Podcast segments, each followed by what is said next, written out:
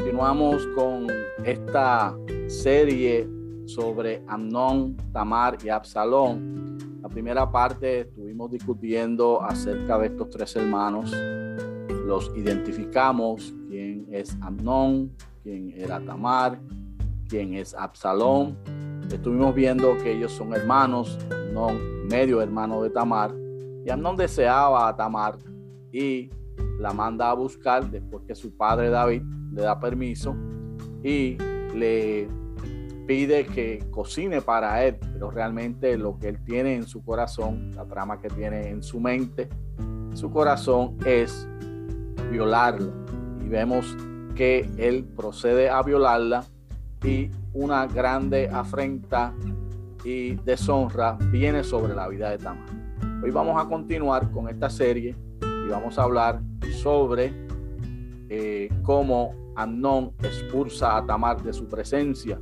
Eso lo vemos en 2 de Samuel capítulo 13, versos 16 al 18 y leamos. Y ella le respondió, no hay razón, mayor mal es este de arrojarme que el que me has hecho. Mas él no la quiso oír, sino que llamando a su criado que le servía, le dijo, échame a esta fuera de aquí y cierra tras ella la puerta. Y llevaba ella un vestido de diversos colores, traje que vestían las hijas vírgenes de los reyes. Su criado pues la echó fuera y cerró la puerta tras ella. Vamos entonces a ver qué quieren decir estos versos. Recuerden que estamos utilizando el material de David Gusick, material muy interesante, muy bueno, y queremos darle crédito a él por este material. Cuando leemos acerca de mayor mal es este de arrojarme que el que me has hecho, lo que quiere decir aquí es que lo que Amnón le hizo a Tamar estuvo mal, pero aún así podía de alguna manera redimir la situación casándose con ella o pagando su dote como virgen, según Éxodo 22, 16, 17 y Deuteronomio 22, 28 y 29. El pago era para compensar el hecho de que Tamar tenía menos probabilidades de casarse porque ya no era virgen. En estos pasajes, si usted los estudia, nos dice que cuando alguien violaba a una mujer para el tiempo de Israel, tenía que pagar una dote de 50 piezas de plata y esta persona entonces se tenía que ser responsable por la violada por el resto de su vida.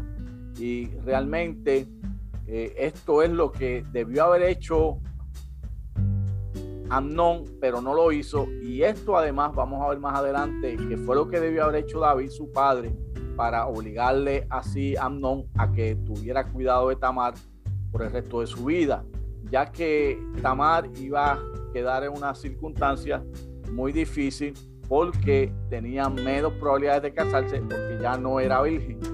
Y cuando una persona no se casaba, sencillamente las probabilidades que tenía eh, de poder ser por ella misma, a pesar de que estamos hablando de una princesa, por así decirlo, porque es hija de David rey, pero aún así las únicas probabilidades que tenía una persona que no podía casarse era eh, la prostitución era mendigar o pedir ayuda en las calles.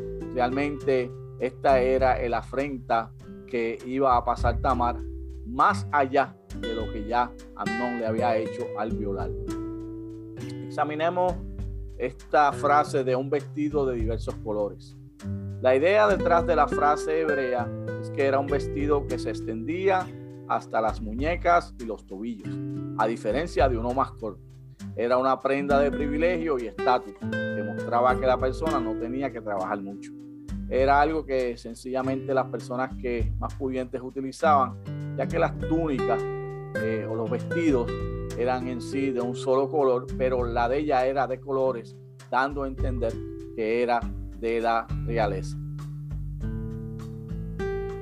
La frase, échame a esta fuera de aquí y cierra atrás, ella la puerta.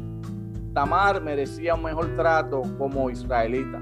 Tamar merecía un mejor trato como familiar. Tamar merecía un mejor trato como hermana. Tamar merecía un mejor trato como princesa. A pesar de todo esto, Amnón trató con despecho a Tamar como una extra. Fíjense ustedes que como mencionamos anteriormente, eh, él la trata primero como la hermana de Absalón, no como su hermana. Segundo, él menciona que la amaba, pero no era así. Y después que abusó de ella, envió a decirle a su criado o le dijo a su criado que la echara afuera, que fuera a esta, fuera de aquí. La trató como si fuera una cualquiera y no tuvo ni consideración ni como una mujer en la sociedad, ni como familiar, ni como hermana, ni como princesa. Así que vemos aquí la conducta también de Amnón hacia su hermana Tamar y el hecho que cometió contra ella. Pasemos ahora a estudiar esta parte que nos habla sobre cuando Tamar se lamenta y Absalón la consuela. Lo encontramos en 2 Samuel 13, versos 19 y 20. Y dice así. Entonces Tamar tomó ceniza y la esparció sobre su cabeza y rasgó la ropa de colores de que estaba vestida y puesto puesta su mano sobre su cabeza, se fue gritando y le dijo su hermano Absalón, ¿ha estado contigo tu hermano Anón? Pues calla ahora, hermana mía, tu hermano es. No se angustie tu corazón y se quedó Tamar desconsolada en casa de Absalón, su hermano. Entonces Tamar tomó ceniza y le esparció sobre su cabeza y rascó la ropa. ¿Qué quiere decir esto? Tamar trató esto correctamente como una calamidad y no escondió la verdad del terrible crimen que se, cometió contra ella.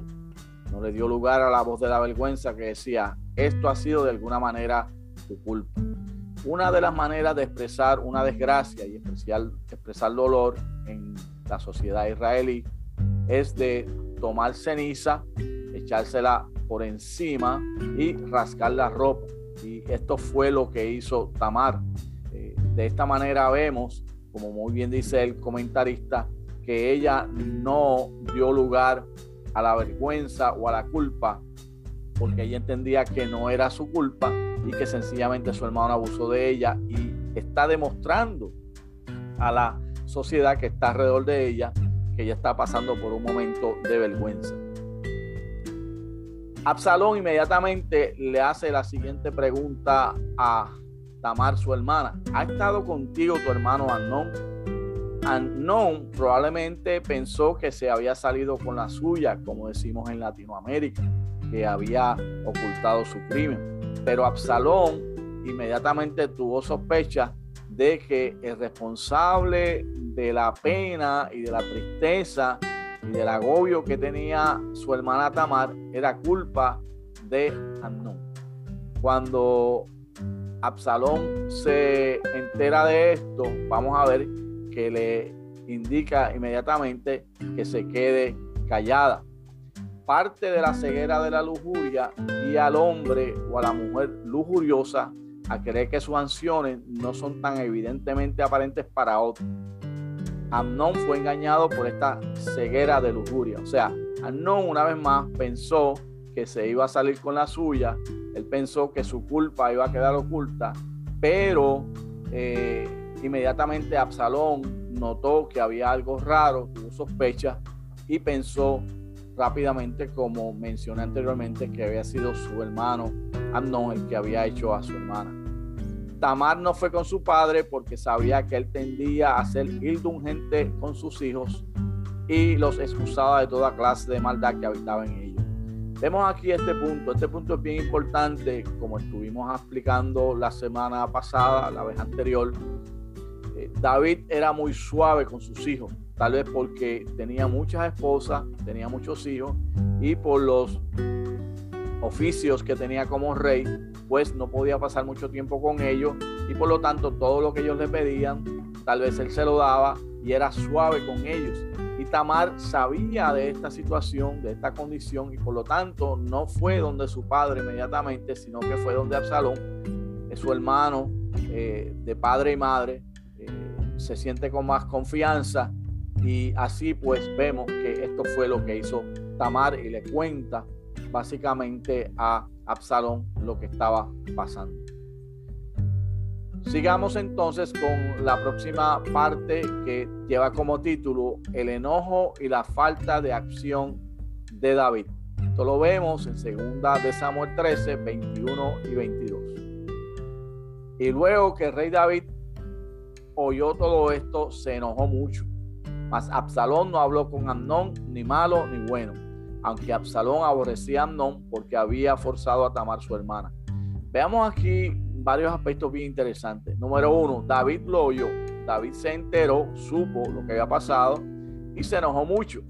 Pero vamos a ver más adelante que de enojo a la acción no hubo mucha cosa que David hiciera. David no hizo nada. Sencillamente eh, lo escuchó y se enojó y ahí quedó la cosa. Absalón, su hermano, no dijo nada acerca de Amnón, como dice aquí la escritura, ni malo ni bueno. Pero por dentro, Absalón aborrecía a Amnón porque había violado a Tamar. Y la escritura nos va a decir más adelante que él toma venganza sobre su hermano y lo mata. Así que Absalón se quedó con ese dolor y con esa rabia, con ese coraje por dentro y no declaró nada porque ya su mente también estaba maquinando para ver cómo él se podía desquitar de Amnón. Y luego que el rey oyó todo esto, se enojó mucho. David estaba en lo correcto al enojarse, pero no hizo nada ni para proteger a Tamar ni para corregir a Amnón.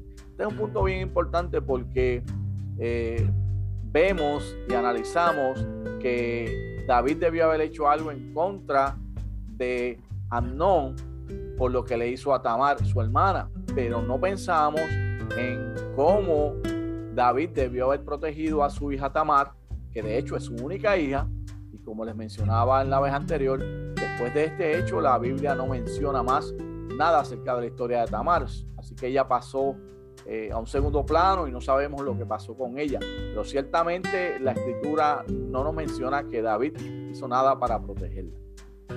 Puede ser que David haya estado consciente de su propia culpa de una manera similar, y por lo tanto pensó que carecía de autoridad moral para disciplinar a su hijo.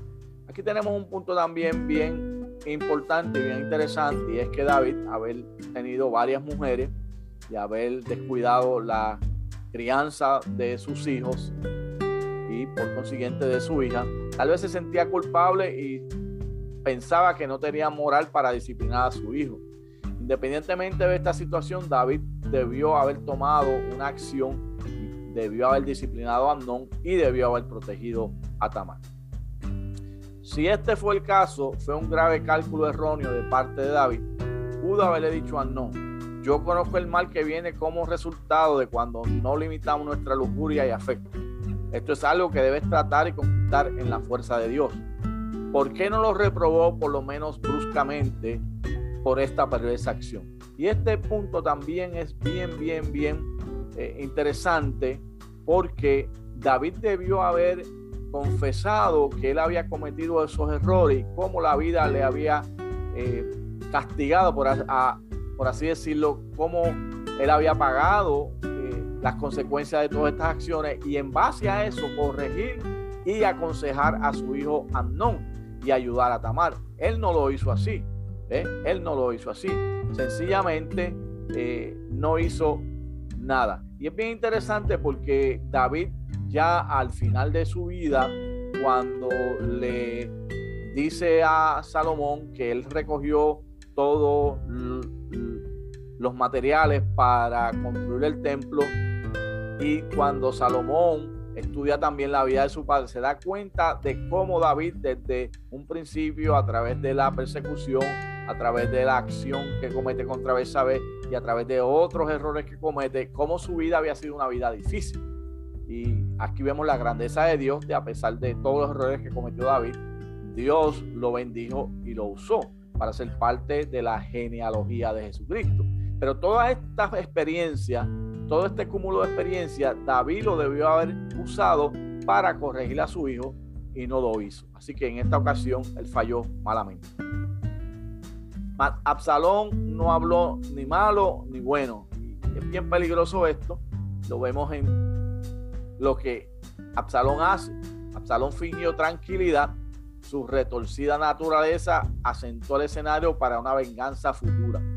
Nada es más inseguro para depositar la confianza que la apariencia justa de un corazón enconado. O sea, no debemos de confiar en el coraje, en la venganza.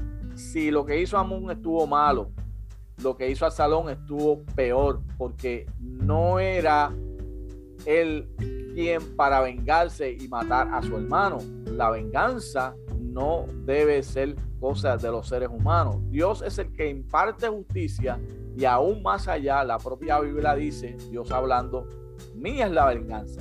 Así que Absalón no debió haber tomado venganza, pero ahora mismo la actitud de él es una de tranquilidad, finge que está tranquilo, pero por dentro hay un volcán que está por estallar y lo vamos a ver al final de este capítulo.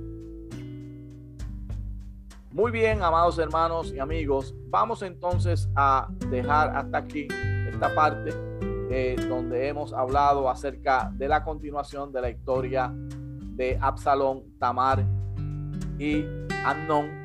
Y la semana que viene vamos a ver cómo Absalón invita a todos los hijos del rey a un banquete y qué sucede con toda esta historia maravillosa que relata la Biblia.